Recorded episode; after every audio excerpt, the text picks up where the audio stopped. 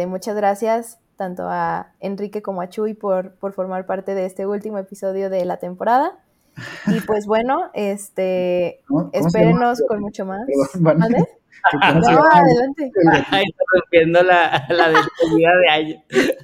Se llama Karim.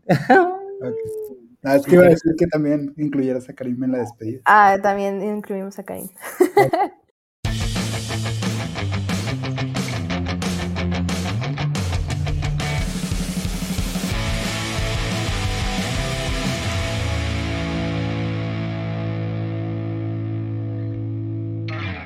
Bienvenidos de nuevo a The Tilt, yo soy Vanessa y estoy muy contenta de tenerlos de regreso en este, su podcast favorito de diseño y tecnología.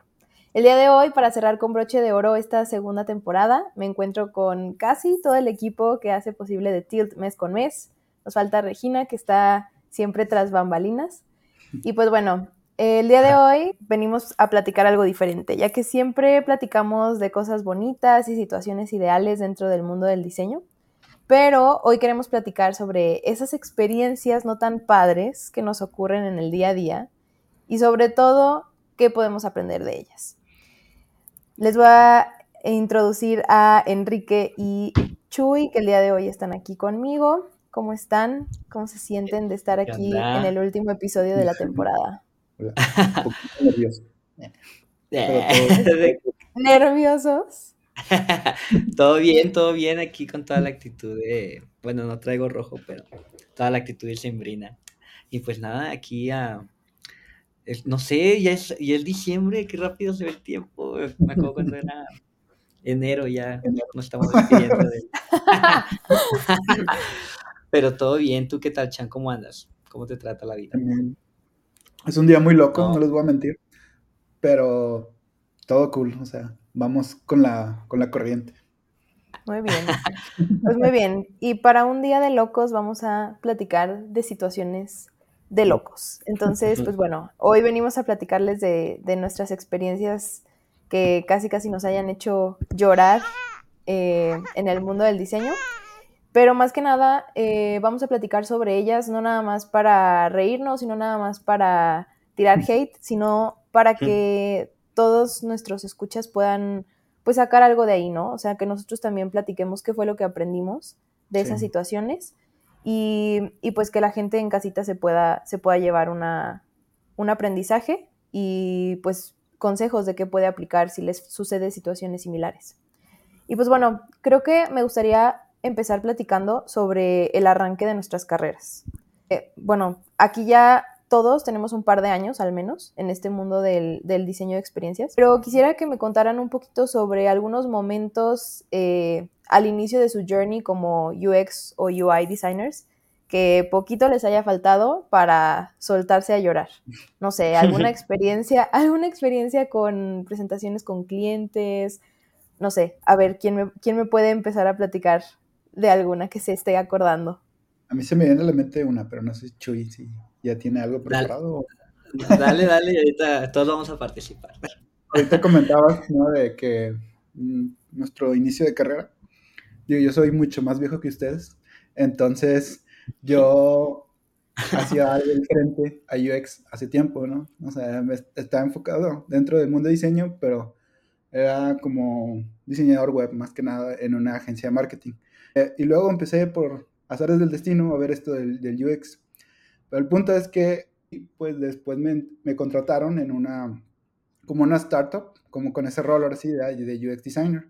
Pero yo venía muy verde para este, para este tema, ¿no? O sea, a pesar de que ya tenía unos años trabajando en cuanto a UX, o sea, pues eran realmente mis inicios.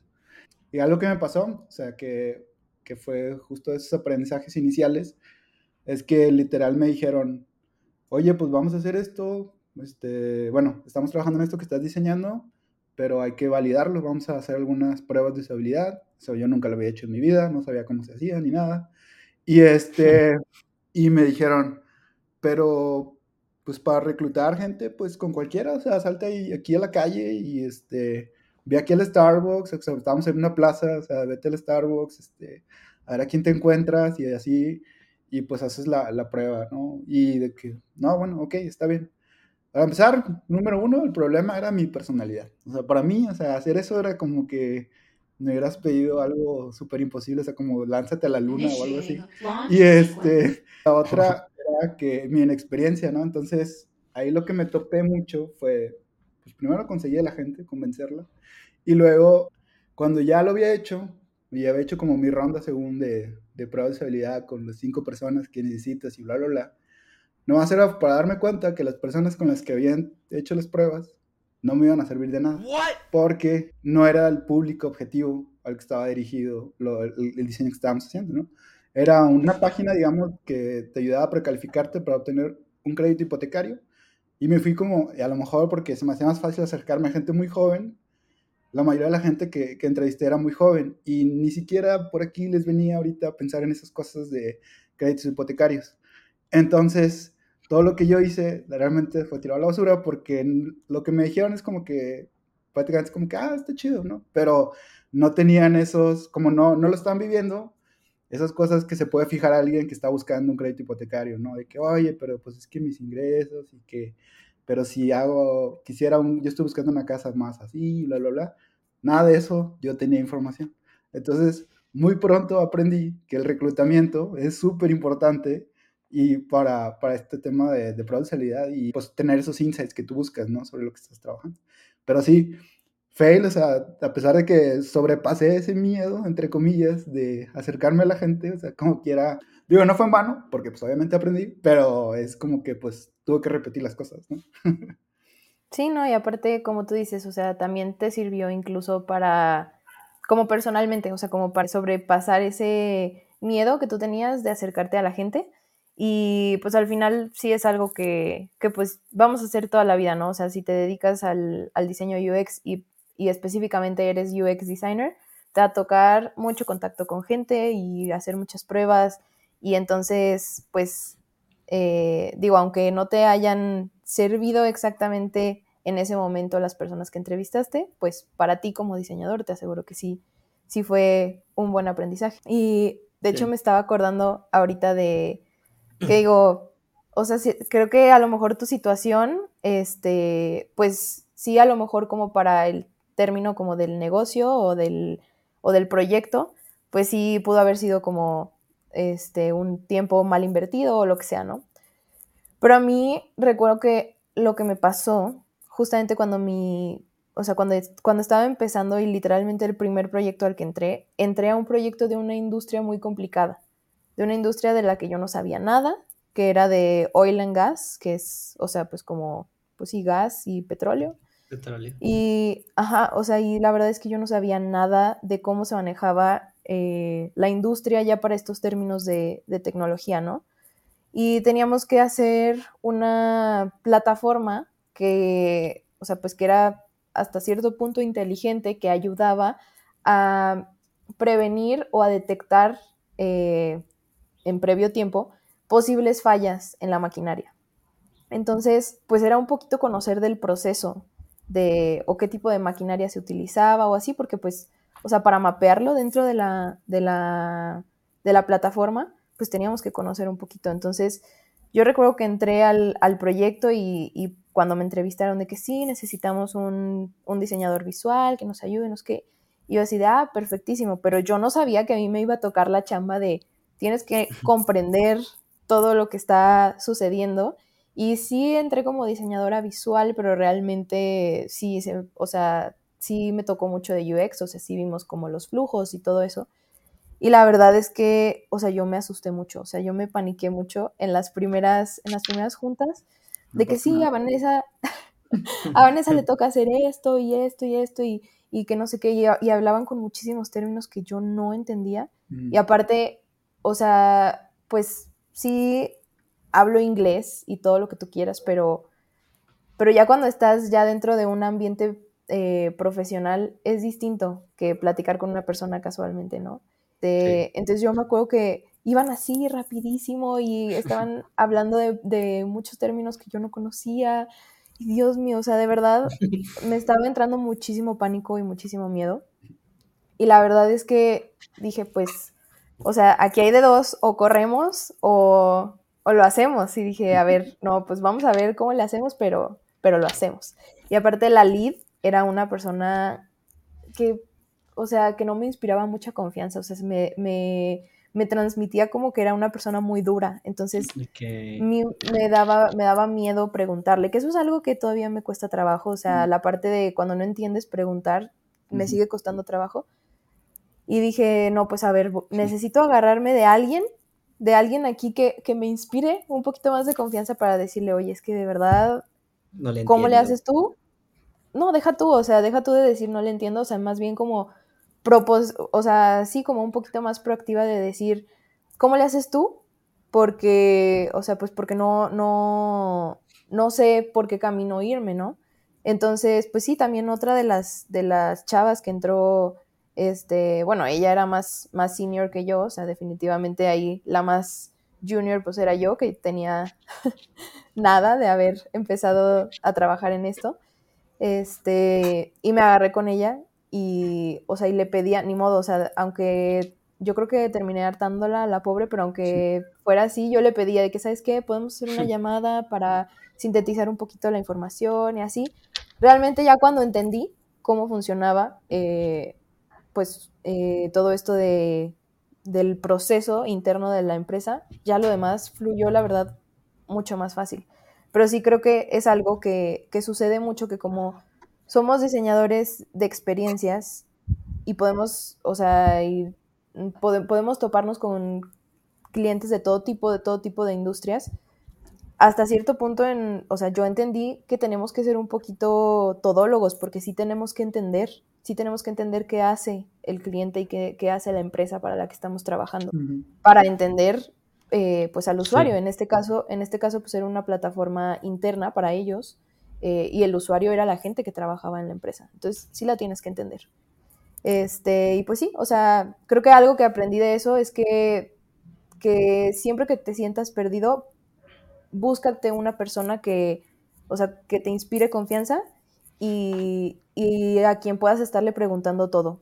Sé que hasta cierto momento puedes hartarlo, pero creo que las, personas, las personas entienden, o sea, la mayoría de las personas entienden que incluso ellos pudieron haber estado ahí en algún momento, ¿no? Entonces, pues sí, o sea, mi consejo es, si de verdad te sientes perdida, agárrate de alguien, o sea, siempre va a haber alguien en tu equipo que te inspire más confianza que a lo mejor que todos los demás, pero, pero sí agárrate de una persona a quien le puedas estar preguntando y con quien puedas estar de la mano pidiendo feedback, por ejemplo primero, o sea, primero con esta persona antes de ya irse eh, más arriba con, los líderes de tu proyecto o, algo así. O sea, alguien, alguien que te inspire confianza es vital para cuando no sabes para dónde hacerte.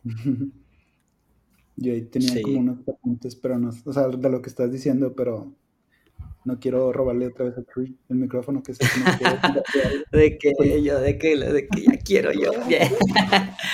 no, pues nada, de, de, mi parte creo que sí va un poquito más del lado de, de Vane, como que ese, bueno, les voy a dar un poquito contexto de lo que yo hacía. Yo, el primer trabajo que tuve de, digamos, ya más profesional fue enfocado a lo que es el código. Yo pues estudié desarrollo de software y todo esto que tiene que ver con el código y demás, entonces era front-end. Entonces, esto del UI y del UX, pues para mí, bueno, más del lado visual, me llamaba más la atención porque creo que yo soy, bueno, me considero una persona un poco más creativa que, que lógica, ya que la programación, pues ya saben, es como tener una mente más cuadrada, tener esta, este mindset de que primero va esto, después esto, después esto. Entonces, si bien me gustaba, yo veía esto de nuevo de Figma, de que wireframes y mockups, que si bien no es algo totalmente nuevo, pero que sí estaba como que agarrando el auge, ¿no?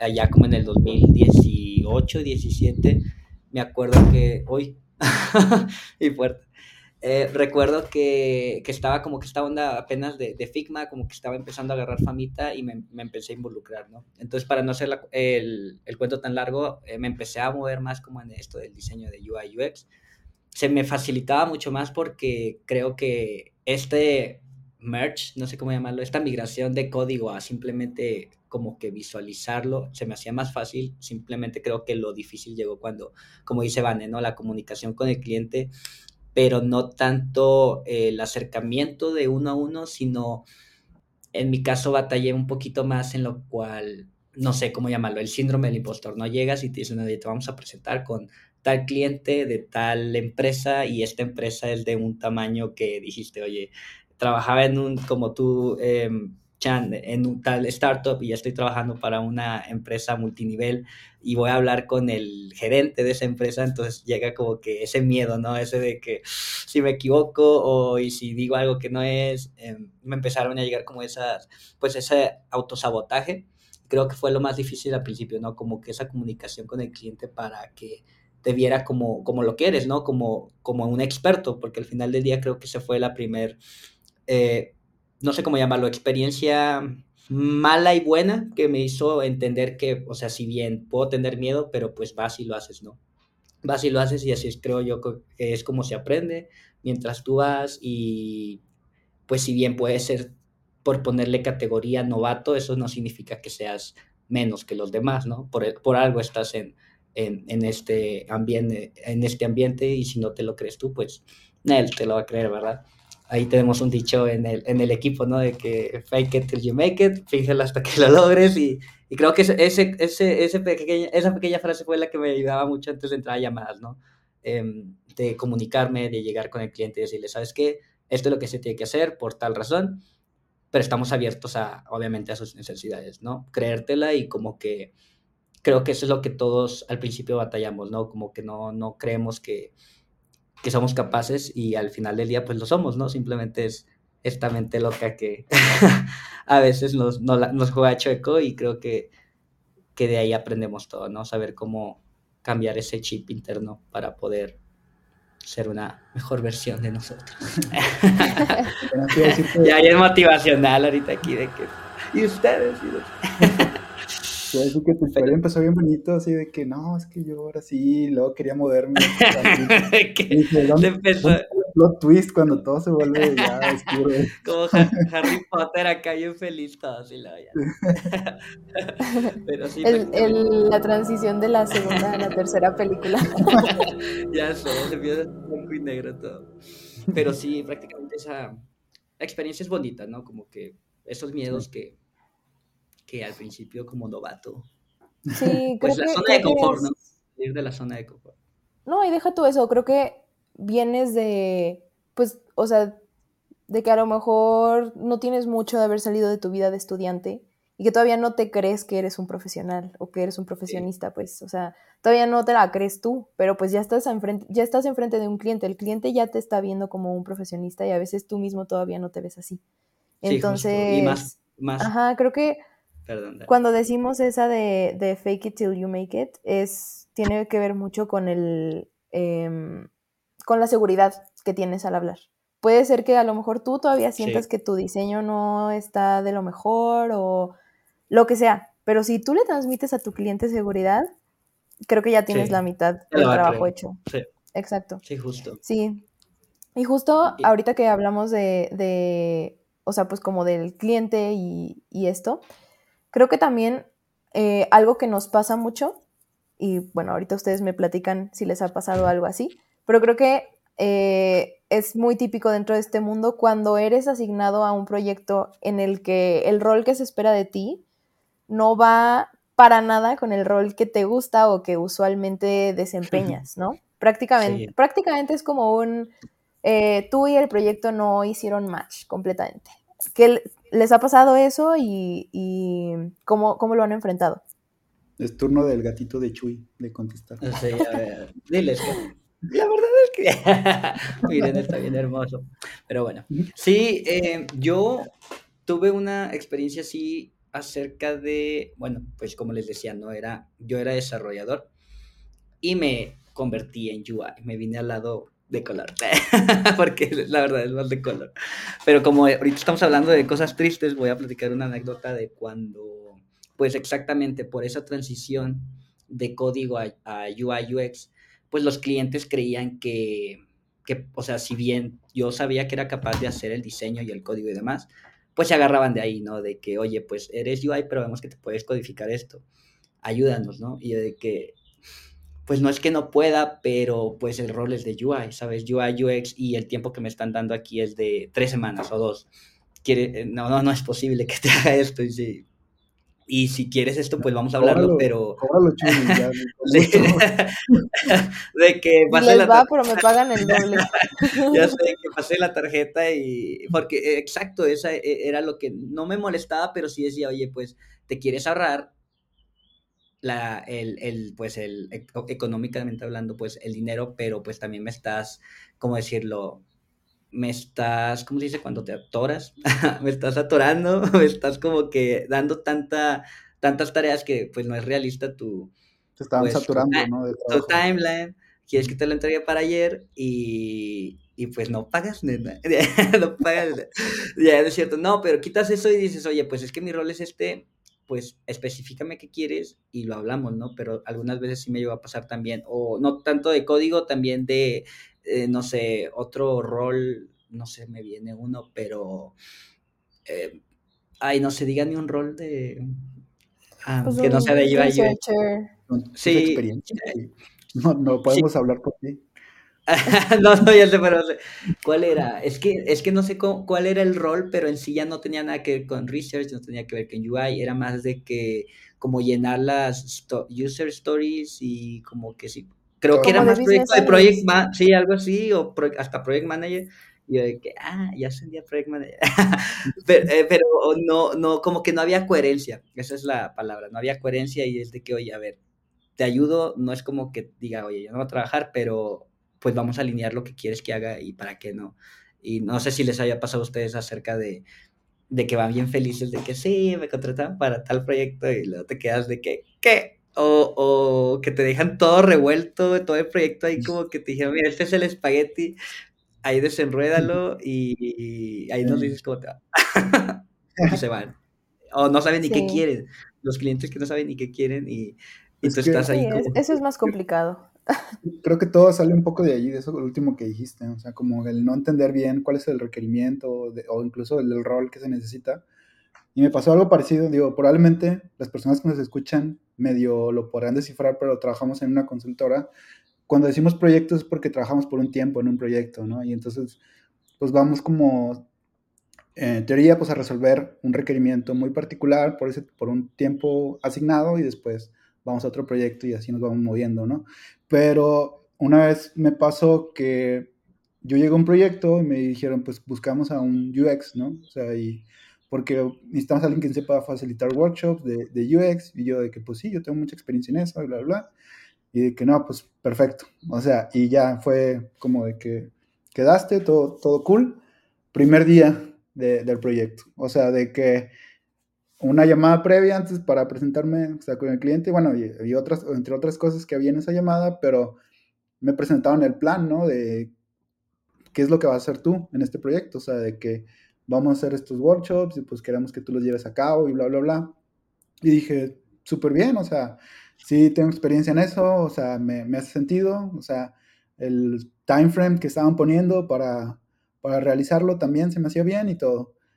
Después pasamos a la llamada con el cliente en el que, entre otras cosas, presentaron ese plan, o sea, que, que mismo que yo, que me acaban de mostrar, y era de que no nos interesa nada de eso, o sea, eso que, que que, que, tienes ahí, pues no importa, o sea, ahorita realmente no, no, no vamos a, irnos a, sobre la idea. Digo, y la verdad era un proyecto muy técnico, o sea, sí era como en que sobre lo que se tenía que resolver, vamos a trabajar sobre eso, y como que no le veían el valor a esto, que lo podría medio argumentar, pero al mismo tiempo era como de que, oye, pues es que aquí no hubo una buena comunicación, si no, ni siquiera hubieran buscado a nadie en un principio, ¿no? Para, para meter en este proyecto, pero ya estaba ahí, ya estaba asignado. Y si hubo una cosa, fue una experiencia un poco de, pues, pues bueno, vamos a ver qué te ponemos a hacer a ti durante el tiempo que vas a estar en este proyecto.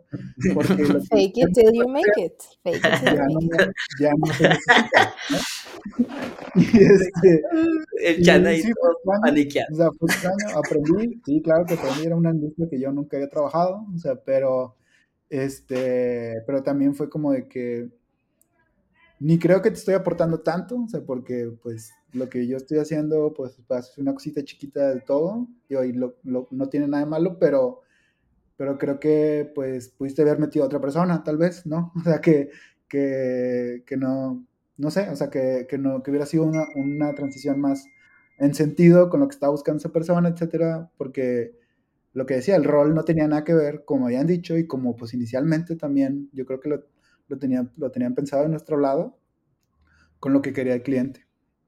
Sí, fíjate que en ese sentido creo que eso pasa mucho porque todavía hay muchos clientes, muchas industrias, eh, mucha gente que no entiende exactamente qué hacen los UX designers.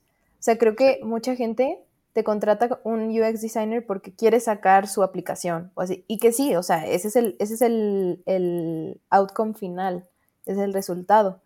Pero, pero pues, ¿cuántas veces no te ha pasado, y ustedes ya me dirán ahorita, cuántas veces no les ha pasado que entran a un proyecto y el cliente de que pues ya quiere ver pantallas mañana o quiere ver el prototipo en una semana? Entonces, espérate, o sea... La información, no, sabes Exacto, o sea, no saben, no saben que, que, es todo un proceso y que tú como diseñador UX, tu trabajo no nada más es sacar la pantalla, o sea, tu trabajo va desde definir el problema, hacer el research con las personas correctas, o sea, todo ese, todo eso es un proceso que lleva tiempo. Y creo que eso es, mm, me he fijado que pasa mucho, o sea, muchas veces los clientes no, no entienden que, que, ese proceso se, se tiene que llevar a cabo para que lleguemos a un resultado que o sea, pues que tanto ellos estén satisfechos y, tú les estés entregando algo de calidad. A veces siento que, ellos piensan que es mágico, o sea, que de verdad tú como diseñador UX llegas y ellos te platican poquito y tú, órale, ten, aquí está tu pantalla, aquí está tu aplicación, tu plataforma, lo que sea, ¿no? Entonces, o sea, pues creo que eso pasa mucho y justamente a mí me ha llegado a pasar que yo, por ejemplo, a mí yo siempre lo he dicho, o sea, yo, yo, yo sé perfectamente cuáles son mis fortalezas y mis debilidades. Y creo que eso es importante. Por ejemplo, yo sé que yo no soy, yo no soy buena en la cuestión tan visual. O sea, a mí me cuesta mucho trabajo generarte eh, algo que tenga mucha armonía de color, por ejemplo. Soy, soy muy mala con el color. Mi fuerte es más en la parte de pues generarte un flujo, este, la usabilidad, que sea sencillo, el research, los workshops, o sea, todo eso es en lo que yo sé que soy buena. Y me ha tocado que me han asignado a proyectos en donde soy la UI o la visual designer o lo que sea. Y yo así como que, ay, o sea... Otra vez no. Híjole, sí. O sea, obviamente no puedes decir no, oye, o sea, no, no le entro porque pues eh, porque no es lo mío. pues obviamente no. Pero la verdad, yo siempre soy muy honesta con, los clientes que me entrevistan en, en, o sea, para entrar a nuevos proyectos. Siempre soy muy honesta y siempre les digo, yo tengo experiencia en esto, esto y esto. Y lo, si me dicen que están buscando de que alguien muy UI o alguien muy en cuestión visual, yo siempre soy muy honesta y digo, ese no, o sea, esa no es mi área de expertise. Sí, está bien. Lo puedo hacer, puedo aprender, pero creo que es importante que tú digas lo que sabes hacer y lo que no sabes hacer para que no ocurran esas cosas. De por sí es muy fácil que ocurran, o sea, de por sí es muy fácil que ocurran ese tipo de cosas en donde te asignan a, un proyecto en donde no vas a hacer match o donde vas a hacer algo completamente distinto a lo que usualmente estás acostumbrado, como dices, este, que pasa mucho, los clientes a veces no saben lo que quieren eh, o no saben cómo funciona. Entonces, yo o sea, yo de eso he aprendido a que siempre hay que ser muy honesto con el, con, con el cliente potencial. No por decir, es que ya me urge que me asignen, eh, pues no vas a tirar, no te vas a meter tú a la guerra sin fusil, ni tampoco, pues no es justo para el cliente, porque tú sabes que podría... Ajá, exacto, exacto, le haces daño y tú sabes que podría encontrar a alguien que haga mucho mejor match con lo que el cliente está buscando dentro del, pool de personas que hay en el equipo. Y pues, porque quieres que te asignen, le echas mentirillas de que sí, sí sabes de esas cosas, ¿no? Entonces, pues no, la verdad es que, como les digo, yo he aprendido que siempre hay que ser muy honesto, eh, no tampoco cerrarte, siempre, siempre estar abierto de que lo puedo aprender o este, lo, podemos, lo podemos ir manejando, pero sí ser bien honestos en decir, no tengo mucha experiencia en esto, mi área de expertise está de este lado, ¿no? Y, y pues sí, creo que eso es algo que, que he aprendido de este tipo de en la vida también, como creo que lo que decía Pepe de consejos de la vida en el episodio anterior, pues es igual con las personas, o sea, de que no, no hay que crear falsas expectativas como por tratar de deslumbrar de que somos así la gran cosa, y es como de que, pues no, la honestidad es mejor, ¿no? y te evita los problemas después. Sí, claro, definitivamente. Creo que, este, bueno, ahorita que tocamos ese tema de, de que los clientes no, a veces se quieren saltar el proceso, quisiera que me cuenten de eso, porque sé que todos tenemos una historia parecida. O sea, sé que todos tenemos una historia de ese cliente que no tiene budget para, para investigación, este, que quiere hacer todo friends and family, este, que no sé, que te pide hacer mil cambios en lugar de haber empezado por requerimientos, no sé, o sea, hay mil y una historias. Entonces, quiero que me platiquen tengo varias, su historia. Y luego aparte voy a ser el abogado del diablo, entonces no les va a gustar lo que yo voy a decir, pero antes que mejor Chuy diga primero. Yo, de, como dijo Burro, pues por dónde empiezo. Eh, no, pues, a ver, me acuerdo mucho de un cliente que, pues como les decía, aparte de que no sabía lo que quería, confundió mi rol de UI con programador y project manager y quería que sea todo. Em, pero me acuerdo muy particular, me acuerdo particularmente de una cosa que, que nos dijo que, bueno, eh, esto es un chisme que de César, que prácticamente era de que quería como que negociar de que quisiéramos que trabajamos por él como por un mes más y después nos pagaba. Entonces era como que, mm, no lo sé, porque no nos pagaba a tiempo. Bueno, eh, esto fue cuando empezaba a trabajar de UI, no en, otra empresa. Em, era tipo empresa, pero también era tipo freelancer yo, ¿no? Entonces nos quería como que aplicar esa de que, oye, pues si no traigo dinero ahorita, pero, y, y, por mí no hay problema, o sea, ahí creo que ya es más de entrar a la negociación y saber cómo hablar con, conocer a tu cliente y también pues no ser de que, ay, no traes dinero, ya va, pues tampoco, pero sí, pues depende de la reputación del cliente, ¿no? De, oye, eh, esta persona sí paga puntual y demás. Entonces, para no hacer tanto la, la historia tan larga, era de que pues no nos pagó. Uno de buena onda trabajó y, y pues ya saben, bloqueado de todas partes, entonces hay que tener mucho cuidado con eso para las personas que trabajan de, de, freelancer, como que tengan ahí pues un contrato o algo ahí. A veces uno de buena gente pues dice, bueno, para no romper la relación con el cliente, pues le, le echas la mano, ¿no? como decimos en México. Em, no sé cómo se dice en inglés, pero pues unos abusan, unos abusan y es de que bueno, ahí te va todo triste ya, pero aprendes, aprendes y ya la otra ya no te hacen menso. Sí, creo que, o sea, nosotros tenemos la ventaja que, bueno, estando en una, en una empresa como la que estamos ahorita, que es una consultora, pues no tienes ese tipo de problemas.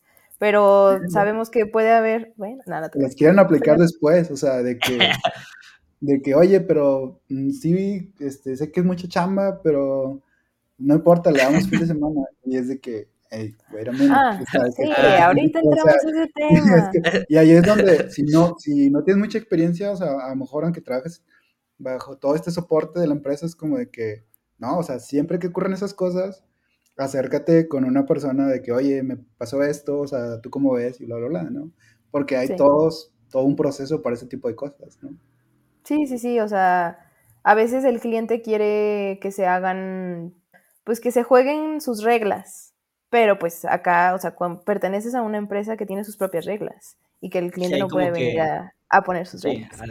Pero, pero sí, o sea, toda, toda la gente que trabaja de freelance allá afuera, si nos están escuchando, pues esa experiencia que cuenta Chuy, pues es muy importante. O sea, la verdad, tanto en esta industria como en todas, siempre que hay un contrato de por medio, chicos, siempre. Eh, asesórense, abogados, lo que sea, pero siempre, o sea, a veces pues como dice Chuy, lo hacemos por buena gente o, a veces por evitarnos ese tipo de, burocracia con un abogado o lo que sea, pero, pero la verdad al fin de, a fin de cuentas te sale mejor.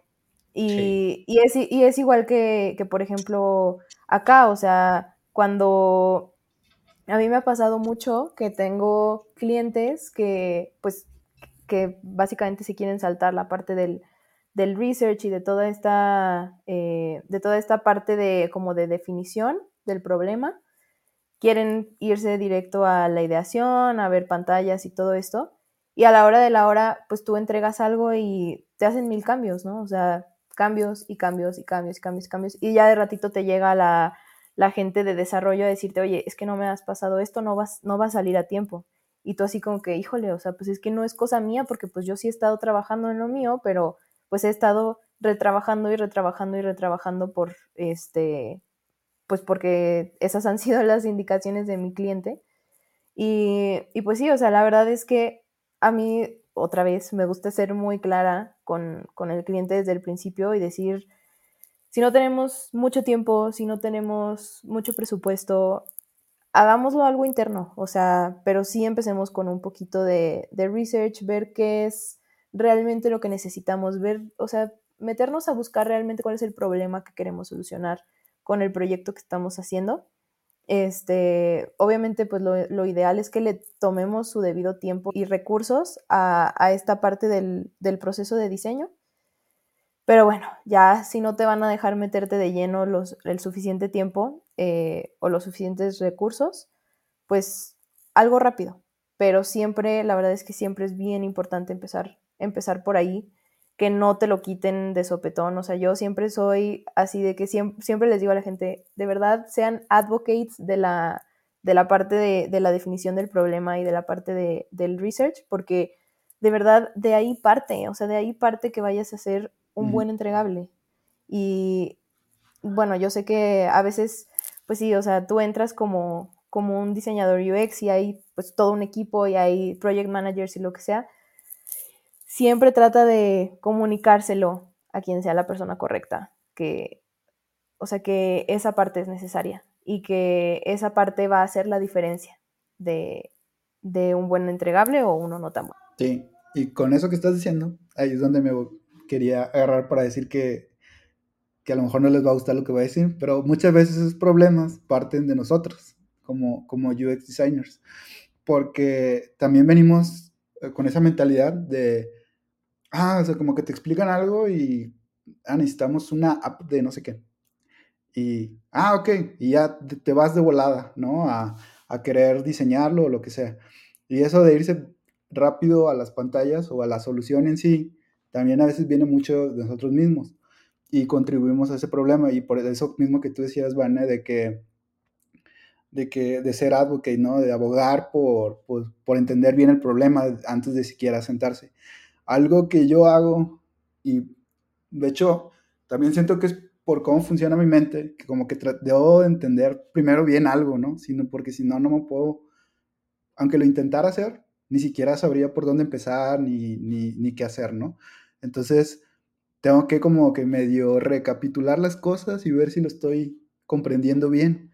De hecho, es algo que le molesta un poco a mi esposa porque me está contando algo y luego este, le empiezo como a, repetir o a repreguntar cosas que ya me, ya me estuvo medio diciendo o, o como que medio estaban implícitas tal vez, y me dice, oye, pues que me vas a sentir tonta de que yo no digo las cosas bien. Le digo, no, yo soy el tonto porque yo no entiendo lo que me estás diciendo, o sea, yo tengo que medio desmenuzarlo más o no sé, pero de alguna forma lo, eso lo he agarrado para, como dices tú, van a entender tus fortalezas y debilidades, uh -huh. para yo, lo que hago mucho es hacer flujos, o sea, de que aunque sea algo sencillo, pasarlo en un flujo así este, con literal cajitas y flechas y todo, y juntar a la gente de que, de, de business y desarrollo, ese, de, pues incluso cliente también ya pues revisarlo con el cliente de que, oye, esto que estamos, que, que se quiere hacer,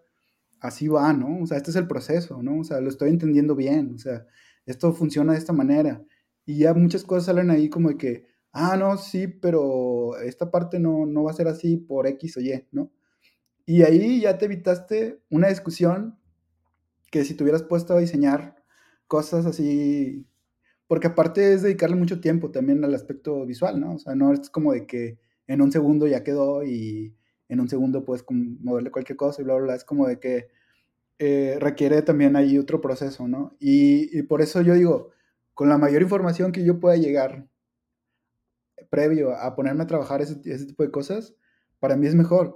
Y, y, es por cómo funciona mi mente, pero creo que a final de cuentas, para el proyecto, para el cliente, también es, es de mayor valor. Y me tocó verlo con mucha gente también de que le decían sí a todo lo que les decían, les pedían, ¿no? Y es como de que, y en mi mente era como de que, ¿cómo le acabas de decir que sí?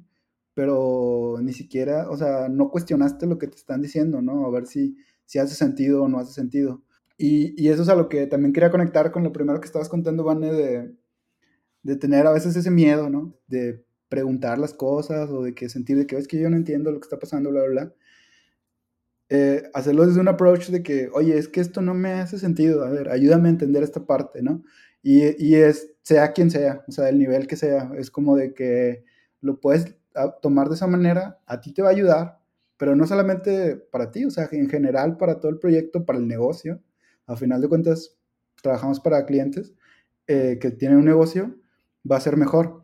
Y por eso sé que es difícil, y yo lo digo desde mi propia personalidad de ser muy introvertido, pero hay que, hay que atrevernos a preguntar, ¿no? O sea, no pasa nada, no tiene nada de malo preguntar.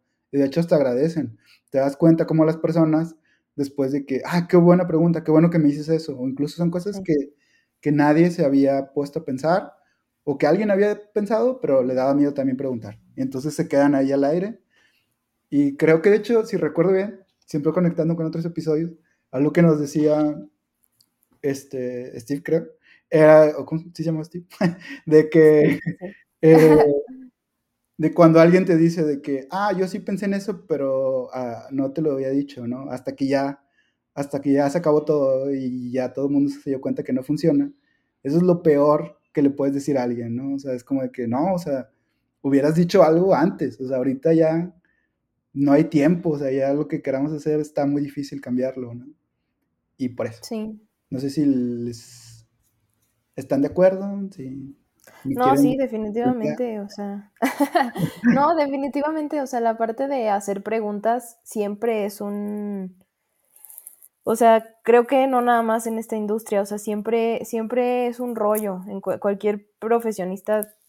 Creo que es muy raro la persona que sí sea bien aventada a preguntar todo lo que tenga dudas, porque a fin de cuentas eso, pues no sé, o sea, nosotros creemos que eso le demuestra a los demás que no sabemos o que, pues sí, a veces decimos, es que creo que esto sí lo tendría que saber. Bueno, pero pues no lo sabes, o sea, ni modo, y, y, es mejor que preguntes para que lo sepas que seguir con la duda. Y, sí, exacto. Y justamente, digo, ahorita también me acordé de lo que estabas diciendo, de cuando, bueno, a mí me ha pasado que, y les aseguro que ustedes también, pero ahorita me dicen, de, que hay clientes que te dicen, no, pero es que yo no tengo un problema, o sea, yo nada más quiero que me rediseñes mi página y que me le metas más diseño, o que le pongas un factor wow. Y yo, es como que a mí, a mí, o sea, siempre que me dicen, siempre que me dicen eso, es como, pero ¿por qué quieres un factor wow? ¿O por qué quieres un rediseño?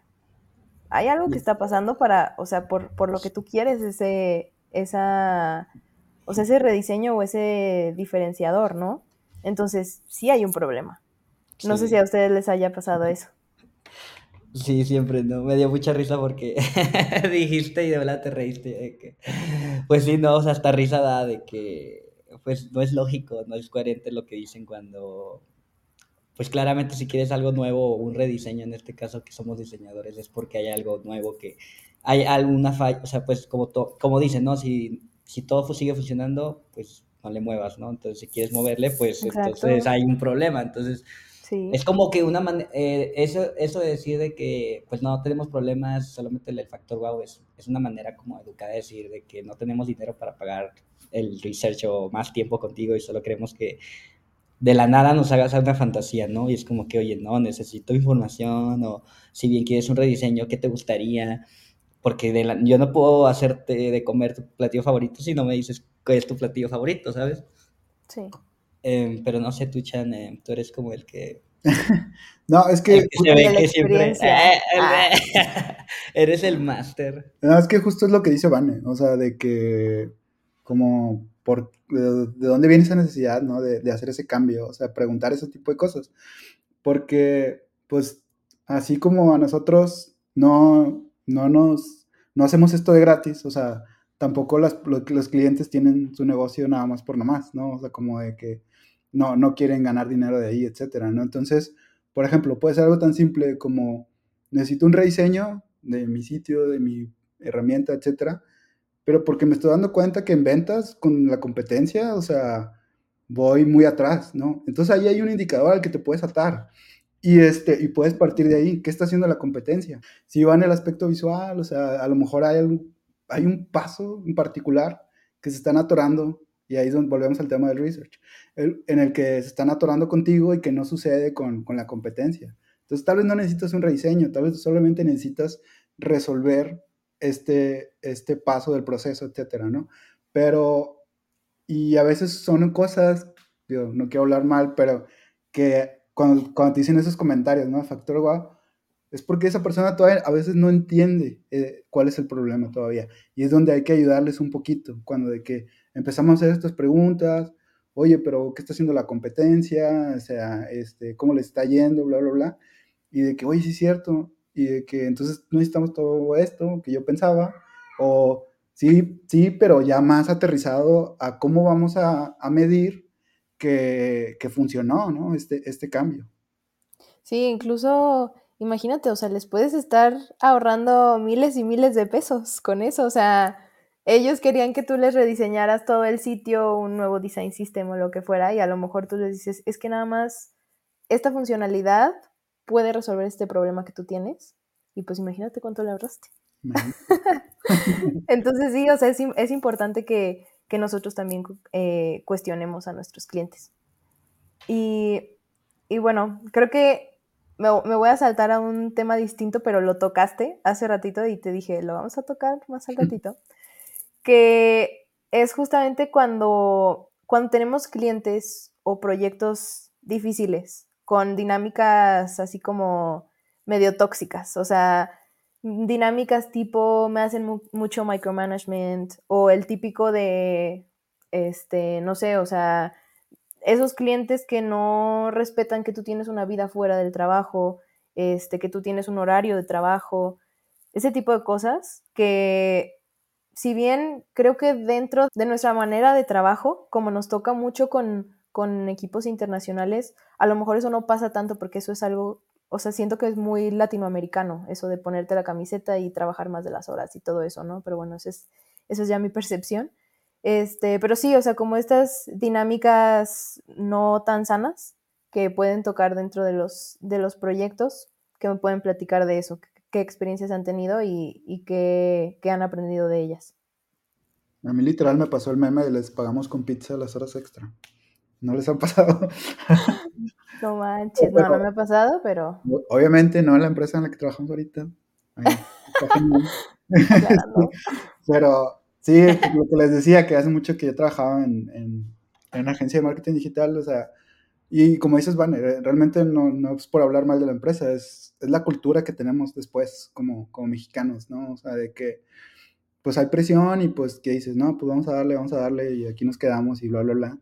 Y este, pero también hay que conocer los límites y realmente creo que esta parte de balancear tu vida, el trabajo es súper importante, o sea, pues te va acabando después si no lo, si no lo controlas o si no pones atención en eso.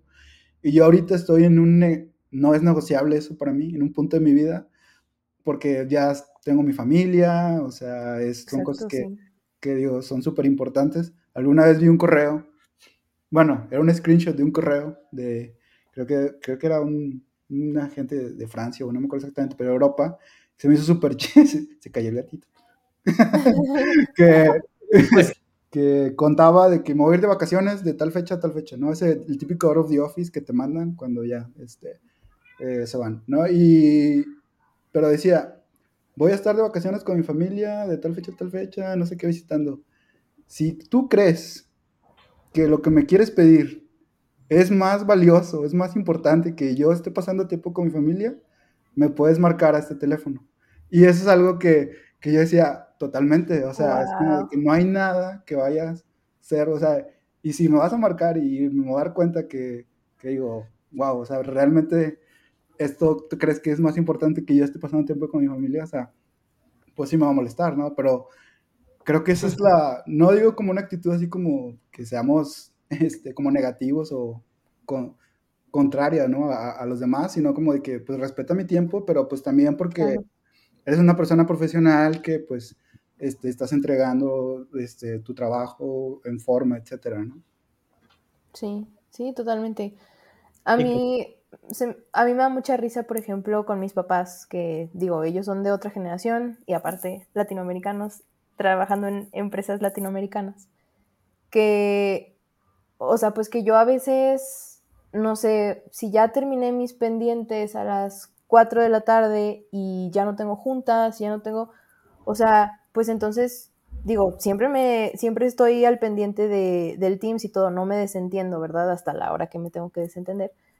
Pero, pero sí, a veces como que, ¿y tú? ¿Que no tendrías que estar trabajando? Y, o sea, y yo sí como que, pues, o sea, el formato de mi trabajo me permite que, o sea, que no tengo que estar las ocho horas pegadas, o sea, muchas veces mmm, la cultura latinoamericana piensa que entre más tiempo estés trabajando eres más productivo y realmente no, no es así. Pero sí hay clientes. sí hay clientes que a veces es como que han sido obviamente contadas las veces, pero, pero estoy segura que a todos nos han pasado en, algún, en algún momento. Que bueno, si yo, mi horario de trabajo es eh, hasta las 6 de la tarde, a veces yo programo pues citas o planes o lo que sea que tenga que hacer fuera del trabajo a partir de las seis y media o siete. Y, y, sí me molesta mucho que me, o sea, que me pongan una junta a las cinco y media o a las seis de la tarde, que es como que, híjole, tengo que cancelar lo que tenía que hacer por esto, porque obviamente no te puedes negar, pero, pero pues sí, o sea, la verdad es que sí, sí molesta mucho y eh, yo lo que, o sea, lo que he hecho en cuanto a eso es no, o sea, como no esperar a que el cliente o a que mi, o a que mi líder me ponga una fecha o una hora para enseñarle mi trabajo. De hecho, hasta creo que habla muy bien de ti que seas proactivo, lo, suficientemente proactivo para decirle, oye, te quiero enseñar mi trabajo, o sea, lo podemos ir viendo antes de la fecha límite, antes de, la junta con el cliente final, lo que sea. Y entonces, pues hasta cierto punto, eso te ayuda a que tú también estés eh, pues no totalmente en control, pero que sí no dejes el control de tu tiempo completamente en, manos de otra persona, ¿no? Entonces, creo que eso pues mata dos pájaros de un tiro. Una, que pues sí ayuda a que los demás respeten más tu tiempo. Y dos, que se ve muy bien ante los clientes o ante tu equipo, que tú, o sea, que tú tengas como esa este, iniciativa de que yo te quiero enseñar lo que he estado haciendo y lo que he estado trabajando. Antes de que, oye Vanessa, este, mañana a las 10 de la mañana quiero ver tu trabajo que te encargué hace cinco días, ¿verdad? O sea, pues lógicamente hasta cierto punto siempre va a haber un deadline.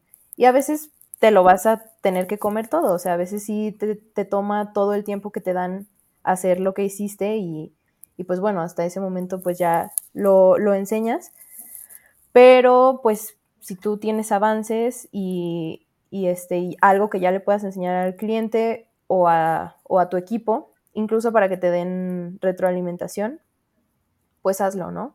Y, pues sí, o sea, la verdad es que es muy difícil venirle tú a, a quejarte o, a enseñarle a un cliente de, pues que se respeten tus horarios. O sea, pues la verdad sí es algo que no debería, pero sí se ve muy mal que tú digas de que, oye, no, pues yo a esta hora ya estoy fuera y así, ¿no? O sea, la verdad yo nunca lo he hecho. Este, pero el que tú levantes la mano para, este, para sugerir tiempos que vayan con tus tiempos, eh, pues sí te puede ayudar mucho en esa situación. Mm, creo que dijo algo, Anne, muy, muy importante, ¿no? Como que también hay, eh, quiero recalcar el punto de, de las generaciones que, que ven este trabajo como, ¿cómo decirlo? Pues creen que no es trabajar, creen que tenemos que estar literalmente así todas las ocho horas en la computadora o en, bueno, retomo el tema como de mis papás, ¿no? De mis papás son, pues igual, eh, son de otra generación, eh, traen la mentalidad de que pues tienes que ir a la oficina, eh, tienes que pues estar moviéndote, ¿no? No traen esta mentalidad de que pues todo es remoto y demás. Entonces creo que ahí, o sea, hablando de esto, creo que, que ahorita es muy difícil que entiendan no solo ellos, sino pues creo que Latinoamérica en sí que hay trabajos que, que están, si bien no te estás moviendo, estás cumpliendo tus metas, ¿no? Estás cumpliendo una meta, bueno, en este caso creo que estamos hablando de términos de tecnología y pues la tecnología, la tecnología involucra dispositivos electrónicos, ¿no? Entonces, si lo puedes hacer remoto, no significa que, como decía, no tienes que estar todo el día en, las, en tu sillón, en tu silla sentado. Creo que es un estilo de vida muy bonito también porque te permite hacer otras cosas y estás con tu familia lo más seguido.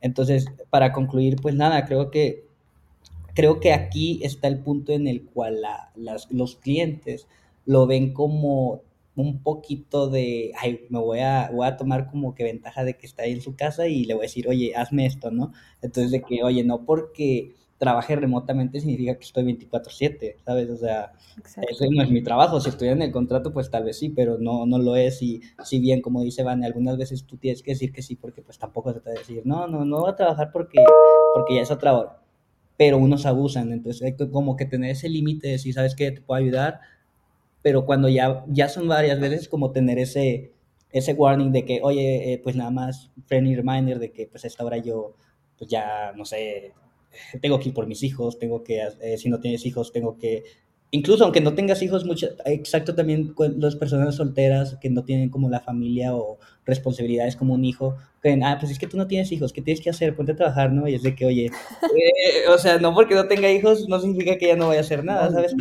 simplemente es como que el, descansar a veces, ¿no? O sea, no es natural, o sea, Sí, o sea, de que te tuviste ocho, otros, ¿no? Que te tienen junta como la mitad del día y te dicen, no, es que no, hiciste, nada. Y de que, oye, me tuviste casi la mitad del día en la junta y me diste mitad del día para trabajar, pues mañana lo vemos, ¿no? Así ah, como, sí, claro. o, sea, o no me metas a las juntas y dame un resumen y yo hago mi trabajo, ¿no? O sea, como tener ese balance de que, oye, ¿qué quieres sacrificar? O no tanto sacrificar, ¿en dónde invierto mi tiempo, ¿no? aquí, en esto, en esta, bla, bla, bla, ¿no?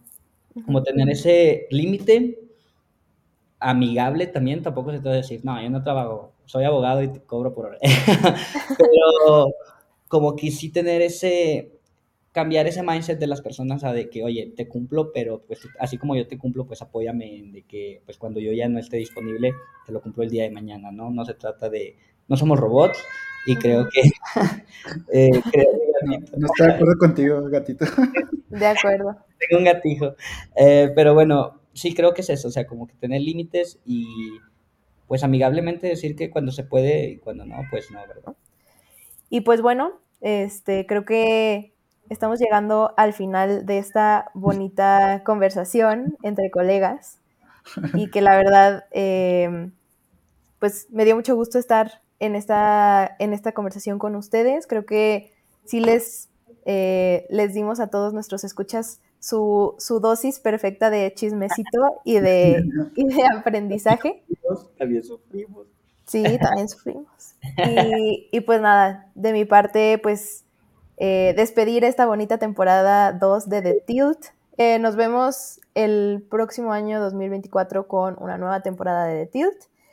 Por mientras, si les gustó este episodio, no olviden suscribirse y compartirlo con todos sus amigos y colegas, que también nos encanta escuchar sus, eh, sus opiniones en los comentarios. Y pues gracias por sintonizar The Tilt. Estén atentos a más conversaciones fascinantes sobre diseño, tecnología y mucho más. Hasta la próxima. Uh, nos vemos. Gracias.